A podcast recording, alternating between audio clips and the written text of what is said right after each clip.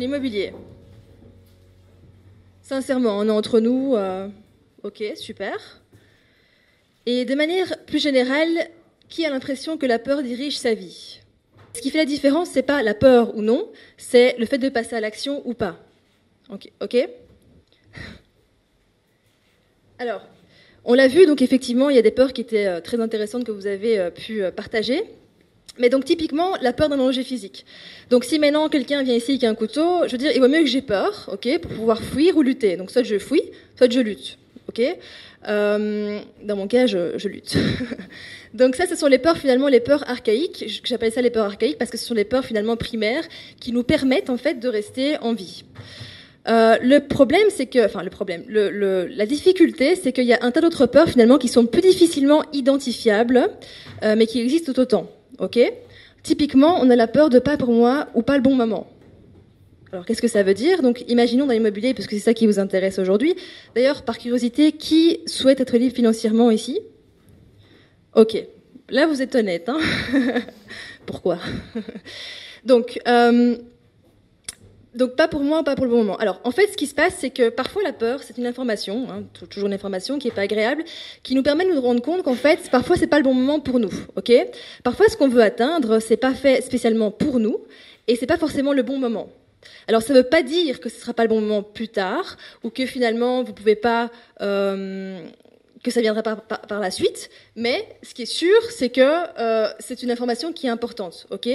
Typiquement, si moi je devais demain, par exemple, faire un crédit à la banque de 300 000 euros, ok, pour une maison, un appartement, un lot, peu importe, franchement, je ne serais pas rassurée dans ma situation actuelle.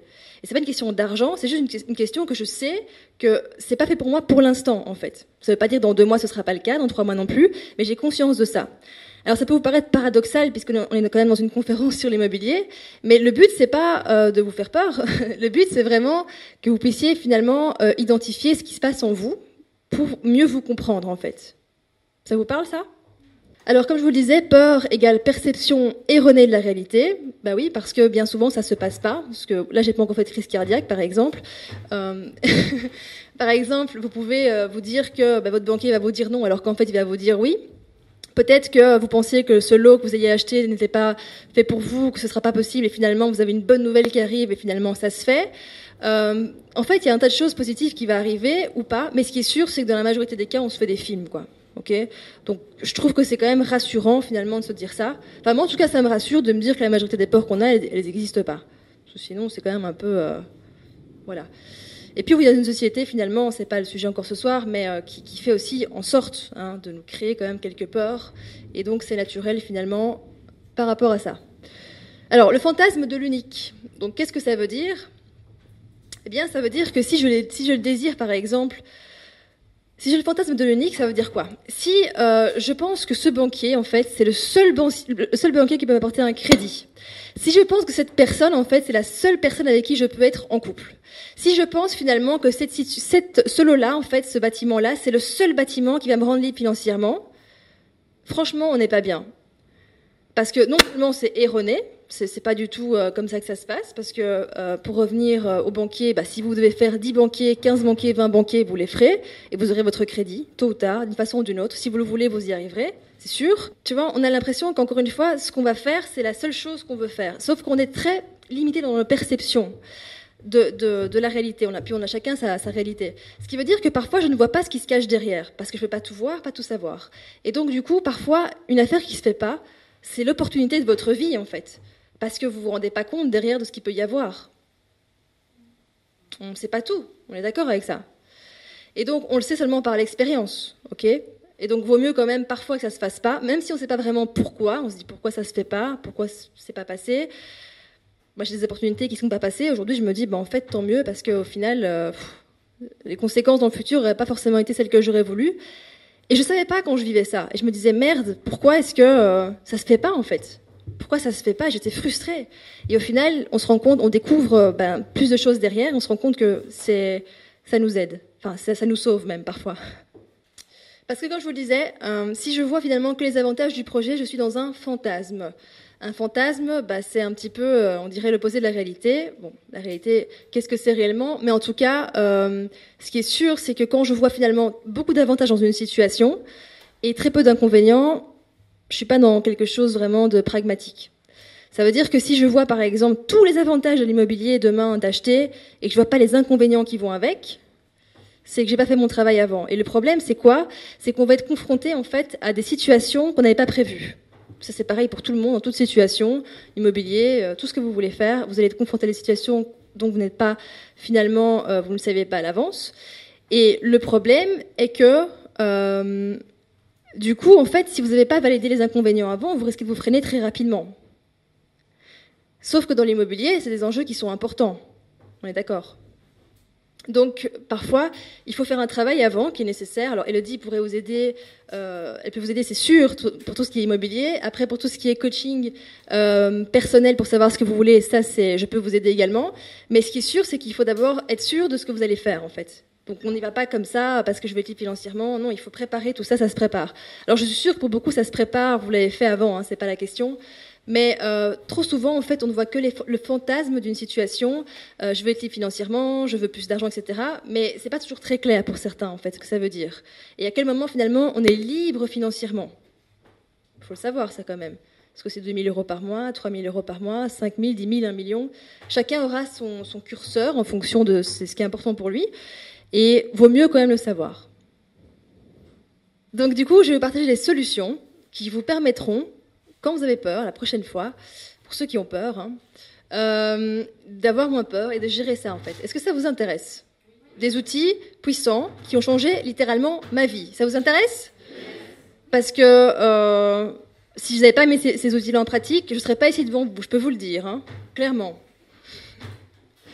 Alors, du coup, euh, la première chose qui est super importante en fait, c'est euh, le comment je, me tiens en fait, la posture, la respiration. Ce qui se passe, c'est que quand on n'est pas à l'aise, en général, ce qu'on fait, quand on a peur, quand on est stressé, surtout quand on n'est pas à l'aise socialement, on a tendance à rentrer les épaules et à se mettre comme ça. Le problème, c'est que quand je fais ça, en fait, je me coupe mon plexus solaire et j'ai pas l'énergie qui circule comme il faut. Ok? Faites un peu comme ça tous. Encore? Encore? Est-ce que euh, vous restez comme ça un petit peu Est-ce que vous vous sentez bien là? Regardez vos pieds maintenant. Normalement, si vous restez comme ça un peu trop longtemps, vous n'allez pas vous sentir trop bien.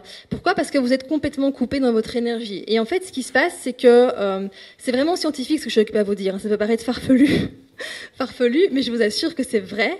C'est la posture. Comment je me tiens? Donc, même si j'ai tendance à faire comme ça, je me redresse. Ok, je mets les épaules en arrière. Donc, je suis en posture de vainqueur et pas de perdant. Ok, vainqueur.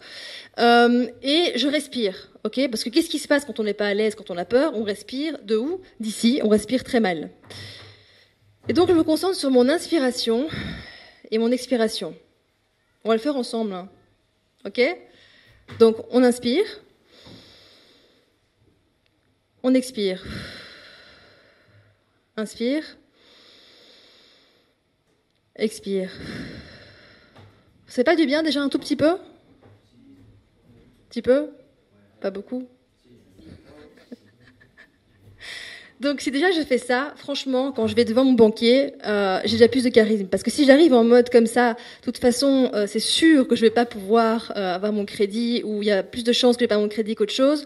En fait, vous donnez pas une image au banquier qui vous donne envie de vous faire confiance, parce que quelque part, il y a beaucoup, bien sûr, c'est beaucoup basé sur votre capital, sur votre votre contrat en CDI pour certains, etc. Mais c'est aussi beaucoup basé sur comment vous vous tenez et la manière dont vous vous comportez en fait. Il faut qu'on puisse sentir qu'on puisse se poser sur vous quelque part. Et une banque, pareil, c'est-à-dire qu'elle peut se dire, tiens, si demain il perd son job, comment il va faire? Et si vous arrivez comme ça, franchement, on n'a pas envie de, vous faire confiance. Et c'est pas parce qu'on vous aime pas, mais c'est juste parce que c'est pas une énergie de, de, leader, quoi, en fait. Donc on se redresse, on met les épaules en arrière, on respire, on le fait avant si on, si on veut, pendant, Ensuite, euh, on s'entoure d'experts. Ah, pardon, développer son courage. Euh, hyper important de développer son courage parce que, euh, en fait, il y a aussi un petit peu un mythe comme ça de la confiance en soi. C'est-à-dire que grosso modo, on serait né confiant ou on serait né pas confiant en fait, et que bah, c'est comme ça quoi. On est confiance, on n'a pas confiance. Et en fait, pas du tout. le, le courage, c'est le socle de la confiance en soi.